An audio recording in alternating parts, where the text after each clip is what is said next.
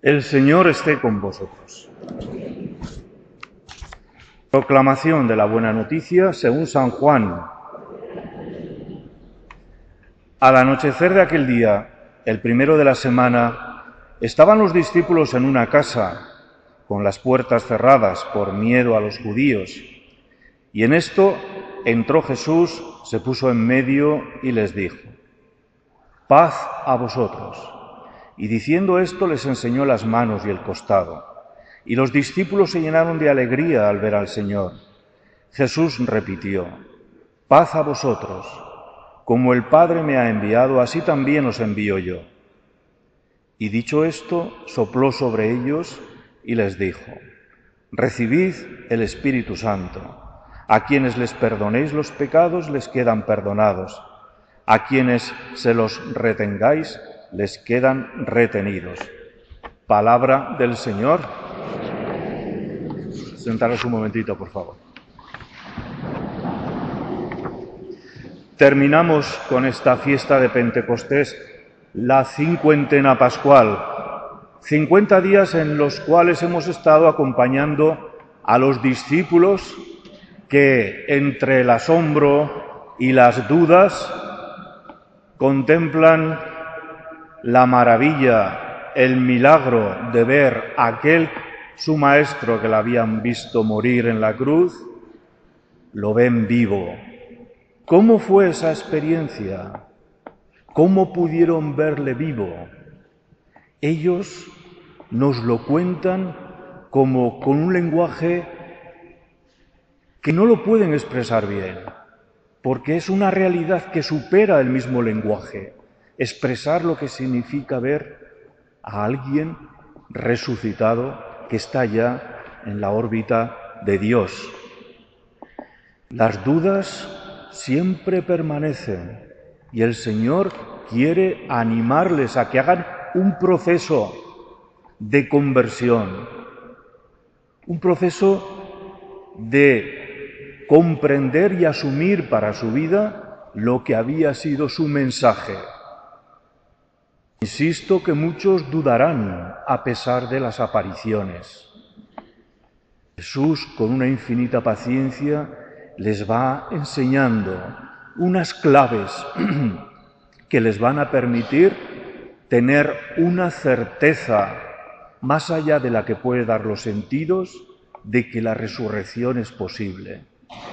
Esas claves son, primero, la meditación asidua del Evangelio. Cuando los discípulos empiezan a meditar y a recordar las palabras de Jesús, empiezan ellos mismos a comprender que la resurrección era algo que estaba inherente a la misma vida de Jesucristo. Jesús les invita además a estar juntos, a no dispersarse, a volver juntos, y allí, cuando están juntos, cuando descubren lo que significa la fraternidad, el quererse y el acompañarse, entonces también perciben que la resurrección es posible.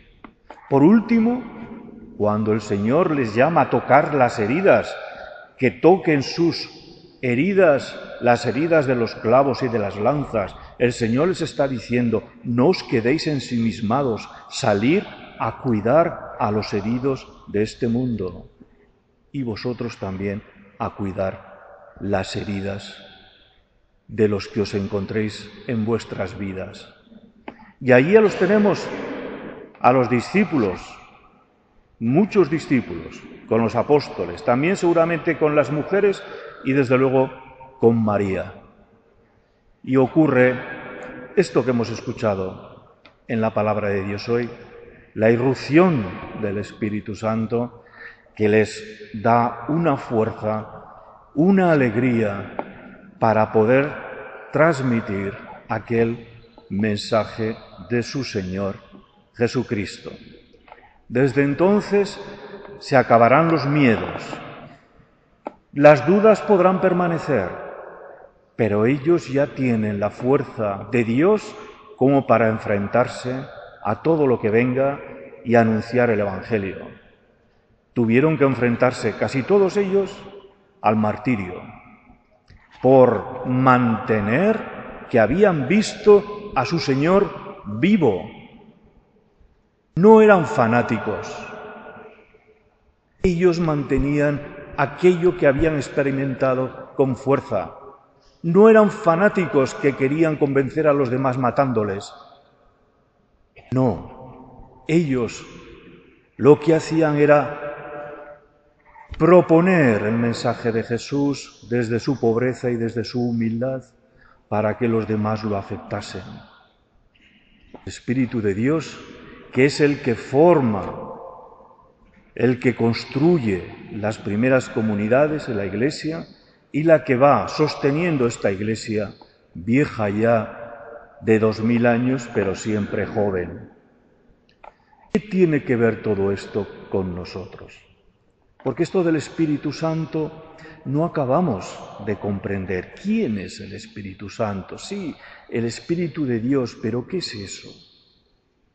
El Espíritu de Dios ya se nos dio en el bautismo, se nos volvió a dar en la confirmación, también cuando los que recibisteis el sacramento del matrimonio o los que recibimos el sacramento del orden, el Espíritu Santo es el que nos capacita para reproducir en nuestra vida las actitudes y la vida de Jesucristo.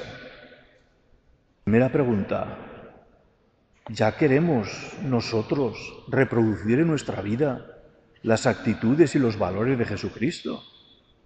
Nosotros que andamos buscando siempre del aparentar, del tener lo máximo posible, de prosperar a cualquier precio, de mantener nuestro orgullo sobre todas las cosas, de no perdonar nunca esas heridas que nos hacen.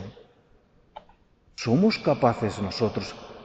¿Queremos realmente el Espíritu de Dios que nos sea capaz de capacitar para perdonar hasta 70 veces 7, llevar una vida austera y compartir con los pobres lo que tenemos? ¿Queremos eso? ¿Queremos realmente que el Espíritu de Dios nos capacite para perdonar hasta 70 veces 7 todas las injurias y heridas que nos van haciendo a, a lo largo de la vida? ¿Queremos el Espíritu de Dios que sea capaz de iluminar la realidad y descubrir en los demás que no son competidores ni enemigos, sino hermanos necesitados de amor, de cariño y de respeto? Ahí está nuestra respuesta. Ese es el Espíritu de Dios, el que nos puede capacitar para tener los mismos valores que Jesucristo y las mismas actitudes hacia los demás. Si nuestra vida anda por otros derroteros, el Espíritu Santo pasará de soslayo ante nosotros, ni nos enteraremos y nos parecerá además una entelequia o un cuento antiguo que se cuenta y se sigue contando en las iglesias, pero que a nadie le importa ni le afecta. Queridos hermanos, el Espíritu Santo es el mayor regalo que Dios nos hace. De hecho, Jesús dirá, ¿Cuánto más dará el Padre el Espíritu a los que se lo pidan? Cuando Jesús está diciendo a sus discípulos, pedid y se os dará, llamad y se os abrirá. Y al final dice Jesús, pues el Padre os dará todo, sí, porque os dará su Espíritu. El Espíritu que nos capacita y nos permite vivir como Jesucristo. Seamos valientes, seamos coherentes con nuestra fe. Esto significa ser cristiano, dejarse llevar por el Espíritu de Dios y vivir según los valores del Evangelio y de Jesucristo. Familiares que hoy celebráis el funeral de vuestros seres queridos, el Espíritu de Dios es el encargado de darnos vida. Es el Espíritu el que nos resucitará de entre los muertos y a Él le invocamos hoy para que dé esa vida de Dios a vuestros seres queridos y todos nos podamos reunir, un día con Dios en el cielo, según las promesas que Jesucristo nos hizo. Jesucristo, hombre creíble, al que se puede confiar y en el que se puede confiar en sus promesas. Nos ponemos de pie.